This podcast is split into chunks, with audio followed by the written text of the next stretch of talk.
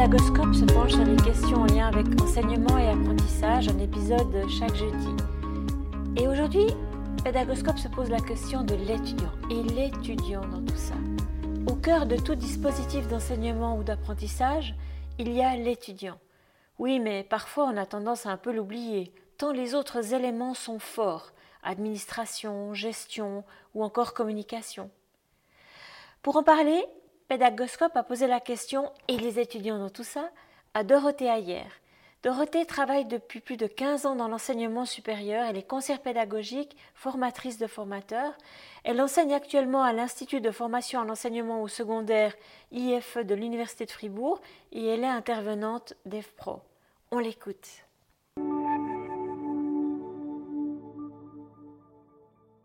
Oui, effectivement, Ariane.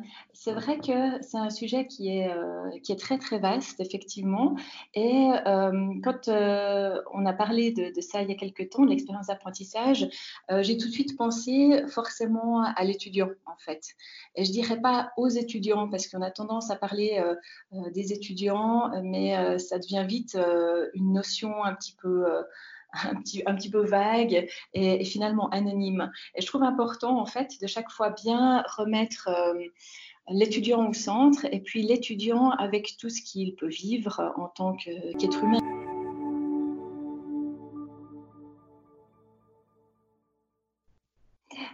Alors en fait, euh, je pensais parler des éléments de, contexte parce que c'est une approche qui permet justement de toujours garder l'étudiant au centre de nos préoccupations en tant qu'enseignant.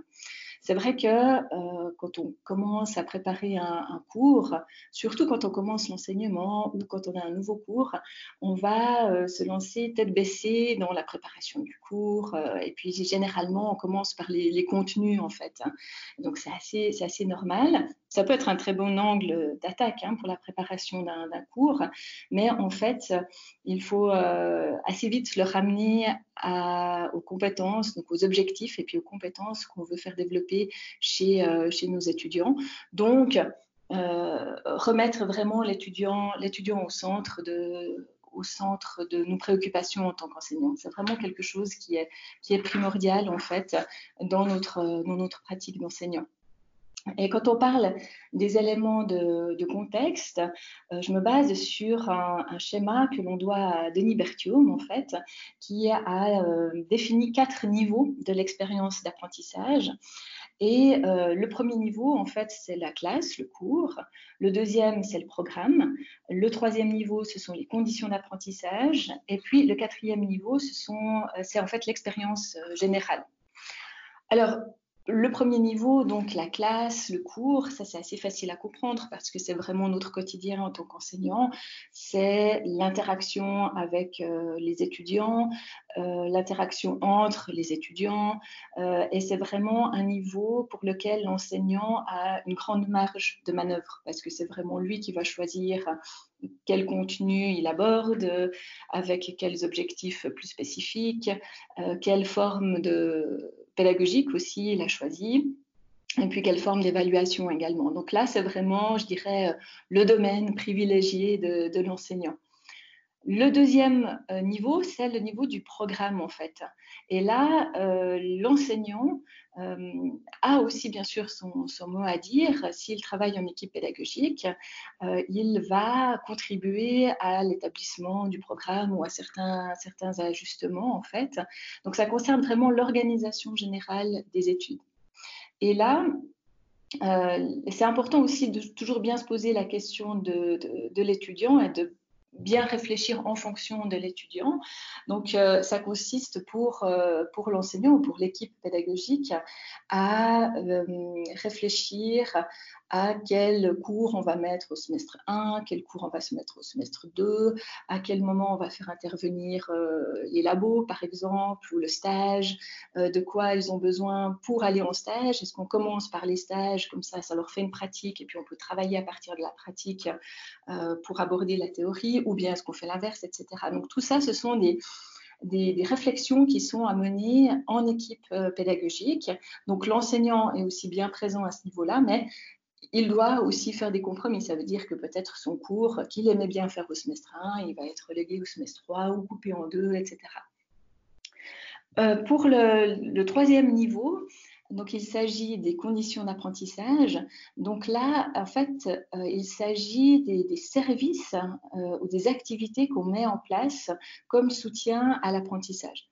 Alors, dans, certaines institutions, c'est quelque chose qui est bien ancré. Je pense aux services de soutien pour euh, les étudiants. Donc, ça peut être euh, des services qui euh, vont offrir aux élèves, enfin aux étudiants, des, des, ateliers, par exemple, d'écrits scientifiques, d'écrits académiques, ou bien des ateliers d'apprendre à apprendre, ou euh, des ateliers pour gérer le stress, des choses comme ça qui sont vraiment euh, bien appréciés des, étudiants en général. Ça peut être des services de soutien plus euh, psychologique, par exemple, ou financiers avec justement des, services qui aident les étudiants à, trouver des, ressources, des bourses et autres. Ça peut être aussi, euh, et là l'enseignant a aussi son rôle à jouer bien sûr, ça peut être aussi euh, un service de mentorat que l'on met en place entre des étudiants de troisième année par exemple et des étudiants de, première année. Donc là, l'enseignant, même s'il est peut-être un peu moins présent que pour les deux premiers niveaux, il a aussi bien sûr euh, son mot à dire, il peut faire des suggestions. Alors après, c'est clair que certains services demandent un certain budget et que ça dépasse complètement les compétences de, l'enseignant, mais euh, la mise en place d'un mentorat, d'un tutorat, par exemple, c'est quelque chose qui peut se faire assez facilement et qui peut s'inscrire dans une logique euh, d'un dispositif pédagogique. Et puis, euh, le quatrième euh, niveau, c'est l'expérience générale d'apprentissage. Euh, c'est quelque chose que je trouve extrêmement important en fait. On y pense assez peu en tant qu'enseignant, mais il s'agit des conditions physiques et environnementales de, de l'étudiant. Donc, concrètement, ça peut être les horaires d'ouverture d'une bibliothèque et ou la mise à disposition ou pas de casiers. Donc imaginez euh, des étudiants qui viennent à moto, et puis ils ont leur ordinateur, ils ont leur livre de cours, ils ont leur casque, leur grosse veste, et puis ils n'ont pas de casier à disposition. Forcément, ça va avoir un impact sur leur journée, parce qu'ils vont une gringe, parce qu'ils n'ont pas d'endroit pour poser leurs affaires, hein, par exemple. Ou euh, je, je, reparle des horaires de la bibliothèque, c'est quelque chose qui peut être très stressant pour les, étudiants ou qui peut même être rédhibitoire, c'est-à-dire ils vont pas aller emprunter un livre parce que euh, ils savent que la bibliothèque ferme à 17h et puis qu'après ils vont être en retard pour rendre le livre, etc. Donc euh, installer euh, une simple boîte à livres pour pouvoir rendre les ouvrages en tout temps, ça coûte pas très cher et ça, ça vraiment ça peut changer la vie des étudiants. Ça peut être aussi, et ça on a des bons exemples euh, à la HESSO, ça peut être aussi des aides pour euh, la garde d'enfants. Donc euh, la mise à disposition de, places de, crèche pour les, étudiants qui sont parents. Et imaginez un, jeune papa, une jeune maman qui, doit passer ses examens avec un, petit de trois mois, de simplement savoir que oui, c'est possible euh, de pouvoir placer son enfant euh, quelque temps à, la crèche ou de savoir qu'il y aura une place de crèche. C'est un sacré soulagement et ça permet vraiment de pouvoir, euh, de pouvoir étudier dans de bonnes conditions. Et ce sont donc des, choses auxquelles euh, on ne pense pas nécessairement en tant qu'enseignant, mais qui sont absolument indispensables euh, pour que l'expérience d'apprentissage se passe bien. Et en tant qu'enseignant, on a aussi notre mot à dire, c'est-à-dire qu'on est aussi concerné. Euh, je pense à un exemple très concret qui s'est passé dans une autre école et je, je, travaillais comme conseillère pédagogique et on avait un gros souci dans cette école d'absentéisme. Alors, on a essayé de réfléchir à quoi c'était dû et puis comment on pouvait arranger les choses. Et un élément qui est sorti, c'est qu'en fait, euh, il n'y avait pas de cafétéria ouverte le matin tôt. C'est-à-dire que les étudiants, certains euh, venaient de villages euh, un peu éloignés ou avec des transports publics pas tellement développés, ils arrivaient tôt à l'école. Et puis, ils devaient attendre dehors ou au mieux dans les couloirs. Ils n'avaient pas d'endroit pour se poser. Du coup, qu'est-ce qu'il faisait? Bon, ben, On dort une heure de plus et puis euh, on arrivera, quand on arrivera, et puis on prendra le cours en route euh, où on arrive pour le, deuxième cours et pas le premier.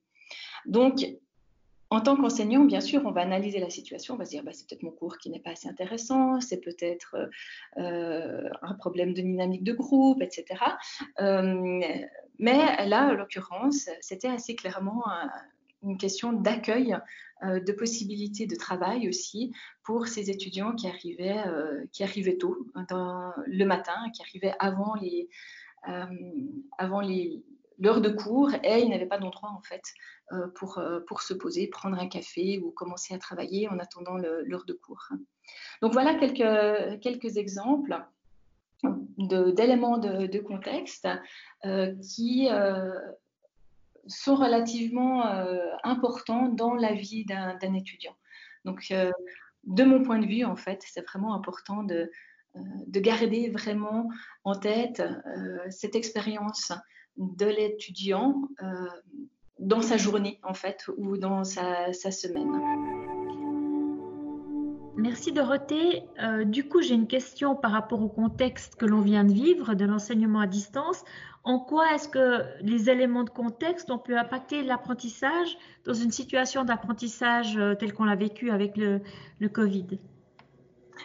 Alors ça, effectivement, c'est une question qui est, qui est extrêmement importante et vraiment d'actualité.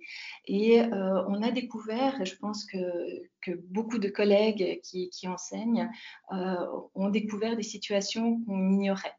C'est-à-dire que intellectuellement, on sait que c'est possible. On sait qu'on a des étudiants qui vivent dans des conditions précaires, euh, au niveau matériel hein, déjà, et par contre, là, avec euh, l'enseignement à distance, on, s'est rendu compte en tant qu'enseignant de cette précarité parce qu'on avait des étudiants qui, euh, qui ne répondaient pas, on avait des étudiants qui, euh, n'arrivaient pas à être au, rendez-vous aux visioconférences. Et c'est là qu'on a vu qu'effectivement, ils n'y arrivaient pas parce qu'ils ils n'avaient pas de connexion Wi-Fi chez eux, ou elles n'étaient pas assez bonnes, ou qu'ils étaient relégués, je pense, à, à, certains étudiants que, que j'ai eus. Ils étaient relégués vraiment dans des, euh, dans des salles euh, qui, qui, ne permettaient pas vraiment de travailler dans de bonnes conditions. Vous m'avez même donné l'exemple d'un étudiant qui était relégué dans une cave, n'est-ce pas? Oui, exactement. C'est exactement ça, euh, pour des raisons qu'on ignore. Mais donc des conditions matérielles très très difficile. Et ces conditions matérielles, en fait, elles ne sont pas que matérielles. Ça a un impact très fort sur euh, l'affectif. Euh, et quand euh, vous stressez parce que vous ne savez pas euh, si vous allez avoir un ordinateur à disposition, si la connexion va tenir, si vous serez à l'heure au rendez-vous, forcément, ça, ça, induit un stress énorme. Et quand on est relégué à la cave, on n'est pas très bien dans sa vie parce que ça veut dire qu'il y a forcément quelque chose qui s'est passé et quelque chose qui est forcément douloureux. Euh, donc il y a cette, euh, voilà, ces deux formes de conditions à la fois matérielles et, affectives hein, qui ont forcément un impact énorme sur l'expérience d'apprentissage. Alors on, va vers les vacances d'été. Euh, quel sera le mot de la fin pour ceux qui nous écoutent concernant l'apprentissage, que ce soit des enseignants ou des étudiants d'ailleurs?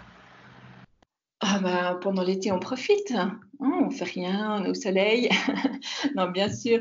Euh, alors, bien sûr, il faut se reposer. Ça, c'est vraiment quelque chose d'important. Euh, savoir bien ménager des pauses, euh, surtout après ce qu'on a vécu. Je trouve que c'est quelque chose qui, a été, enfin, cette expérience hein, de confinement, d'enseignement à distance, qui a été vécue de façon à des degrés très divers et euh, je pense qu'on peut parler euh, de traumatisme pour certaines situations. Euh, c'est peut-être un mot un peu fort, mais on a vécu quelque chose de très fort.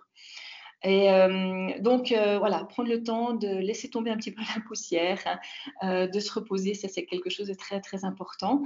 Et puis, bien sûr, une fois qu'on a bien rechargé les batteries, préparer la rentrée le plus sereinement possible, bien sûr, et avec beaucoup d'anticipation. Euh, je pense que le maître mot, c'est vraiment l'anticipation euh, pour euh, pouvoir justement parer à, toutes les difficultés qui pourraient arriver, à tous les défis aussi qui pourraient arriver, que ce soit de l'enseignement à distance qui sera mis en place ou un retour en présentiel, mais qui sera peut-être aussi différent parce que tout le monde aura testé euh, de l'enseignement à distance.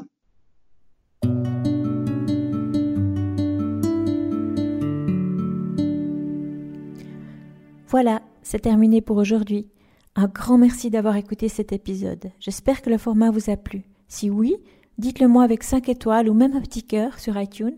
Et si vous n'êtes pas fan d'Apple, bah, ce n'est pas très grave. Il y a d'autres manières de m'aider et de soutenir Pédagoscope, comme par exemple partager ce podcast avec deux ou trois de vos collègues ou amis. Cela m'aidera énormément à poursuivre cette initiative et qui sait, cela les aidera peut-être eux aussi. N'hésitez pas à me faire part de vos commentaires ou même à postuler pour participer à un épisode de Pédagoscope si vous le souhaitez. Merci et à très vite pour un nouvel épisode.